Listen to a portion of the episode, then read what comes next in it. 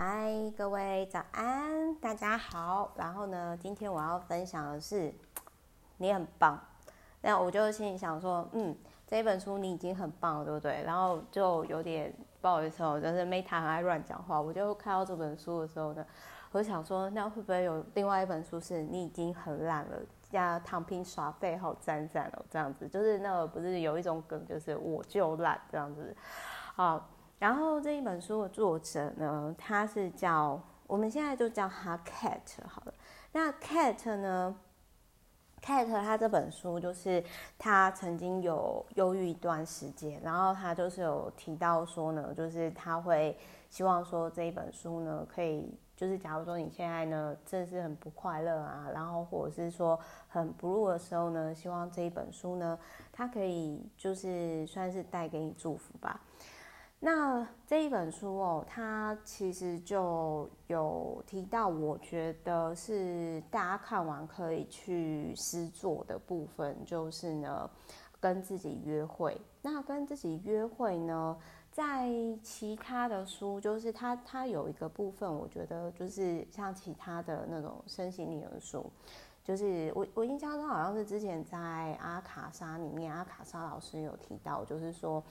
他会对他自己的细胞说谢谢你，然后希望你维持在什么什么什么什么部分。那这个作者他会花时间跟他的脑跟身体说，你是重要的。你是独立的个体，你的兴趣跟渴望呢，都值得被在乎。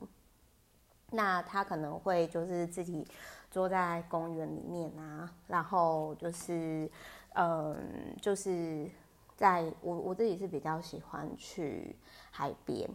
然后这个作者他这个画画绘画家啦，就是曾经有提过说呢，就是他以前其实不太喜欢独处。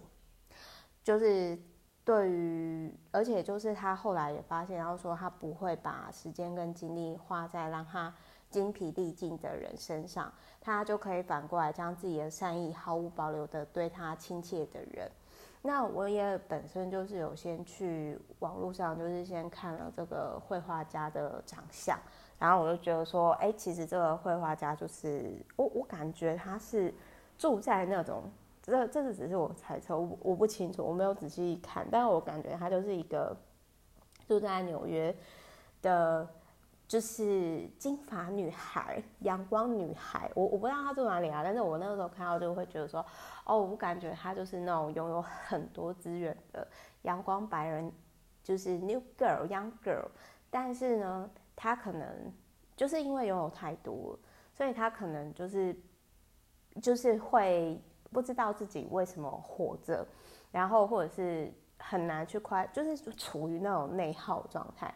然后她在这个很内耗状态呢，他还就是想要就是出一本，就是说，呃，就是可以鼓励大家的书。好，就是他就有提到说这一本书呢，他其实就是在呃他这几年，然后就是经历了。经历了就是那个忧郁症，他二十五岁的时候就忧郁症发作。然后我我那个时候在想说，其实我那个时候我的想法是，就是在我有一天，就是我觉察到说，哦，其实我已经可以最低限度的财务自由，也就是说，我大概呃一年以上或者是几年以上，我不用为了工作工作的时候，其实我那个时候就开始就是。那种感觉很很玄妙，就是你以前会有借口，就是说，哦，呃，考上大学以后，我就我再怎样怎样怎样，或者是说，哦，我环游世界回来以后，我再怎样怎样怎样怎样，然后或者是说，呃，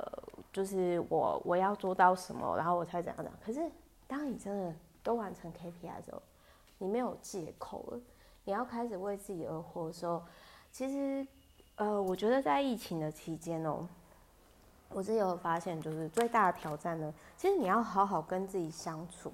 这不是一件很容易的事情诶，而且特别是在于说，你已经没有外在一些借口，比如说，哎，不好意思，我有声音，就是比如说你没有借口说啊，都是因为我爸，都是因为我妈，然后或者是就是你没有你没有外在的理由跟借口了，你已经你已经没有借口去就是去讲了，然后你就突然发现到说，哎，对耶，那我为什么活着？好，那那种空虚感大概就是说，呃，虽然我没有忧郁症啊，我是那个长时间就是之前帮忙家人创造，所以没没办法好好睡觉，自律神经失调，但是我真的可以理解，就是这个 cat，就是我我不晓得是不是这样，但是这是我推断，就是说，当你今天你就是。你你没有什么呃理由，然后你开始去思考，就是说，就是那种感觉，就是说你已经是突破生存阶段，然后你已经到生活阶段，然后你没有任何理由借口，然后你突然间发现到说，哎，对，我可以好好生活了耶，然后那我该怎么就是好好跟自己生活，好好的跟自己相处，好好跟自己约会。哦，包含就是我觉得疫情这两年让我 最大的感触就是，我其实跟我自己约会常常搞砸，所以我真的很能理解，就是他讲的，就是就是他很老实的去讲说，哦，那个呃，他就说他二十五岁的时候忧郁症发作，然后人生中断，然后他的大脑不想要跟人连接创造，然后他就呃很内耗。然后后来就是他在一个那个 R U B Y E T C 看到艺术作品，然后后来也在那个治疗师的鼓励下，然后就是呃推出了这本书。然后我觉得这本书非就是他就有提到说，哦，我是为了你创造这本书的。那在我因为他就嗯，我我心里想说，我二十几岁那时候没有忧郁症，应该是没没什么时间吧，因为应该是这么说，我。并不是说，并不是说所有你你得到忧郁症、躁郁症的人是太闲。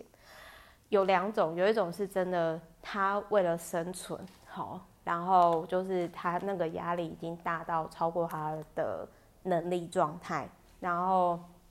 然后就是他的能力状态他已经无法 overloading 了，对，是这样，这是第一种。那有另外一种呢，是像呃。你已经就是，其实你不需要为了工作忙碌奔波，就是你不缺钱，你不需要，或者是说，哎，已经够生活了。可是，难道我的人生就这样吗？那我下一步该怎么办？就是从呃生存的阶段到生活的阶段到自我实现的阶段。那有些人他可能就呃，有些人可能就不录了，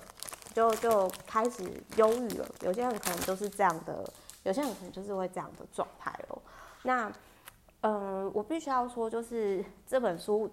在我使用方式，我就会觉得说，当你每天，就是你可能就翻一下，就是很像那种抽牌卡，知道吧？然后就随便翻一下，然后比如说我我现在随便翻，然后我随便看，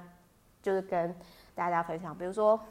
呃，我翻到一个很可爱的海龟照。他他这个绘本可爱的，是他画了很多动物，然后每一个动物都有一个格言。好，比如那我就跟大家分享，比如说他就说，我不知道会走向何方，但是当我抵达那里时，我会弄清楚。就是这这个，我觉得这一这一本书，呃，我感觉也是还蛮不错，就是还蛮喜欢的，就是这。这本书就是这这一个海龟啦，就是我我在讲这，就是他有说，我不知道我会走向何方，但是当我抵达那里时，我就会弄清楚，就是一个很可爱的小海龟照。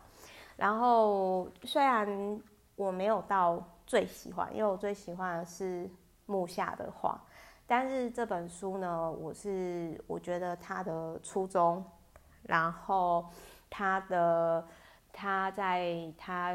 很 blue 的时候，他还想要就是用自己的创作分享给大家。我觉得他真的是一个很温暖的 girl。然后他比如说其中有一个我翻到一个彩色刺猬，他有讲说：“嘿，你可能是怪胎，很多事情会弄得一团乱，但是无论如何你仍然讨人喜欢。”就是很像蔡依林的那一本书，那个怪美的吧？啊哎，不是蔡依林的那本书，蔡依林的那本那首歌就是怪美的，很怪的怪，然后美丽的美。好，就是我。所以我反正大概就是这一本书呢，我就是默默看完之后，我就会想要送给我的插画家的好朋友跟客户。就是我我觉得它是蛮适合，就是送给创作者的朋友。然后或者是说你可以像每天抽牌卡一样，就是看。那如果你跟作者一样，刚好就是说比较不入啊，或者是真的是有忧郁症的朋友的话，或许这本书送给他，然后会比你跟他讲说，哎、你要加油啊，嘿，一切会好了，讲这种干话哦，我觉得会更好，提供给各位参考。好，我是梅塔，那我们之后就再见喽，就是非常开心在空中与各位相遇，拜。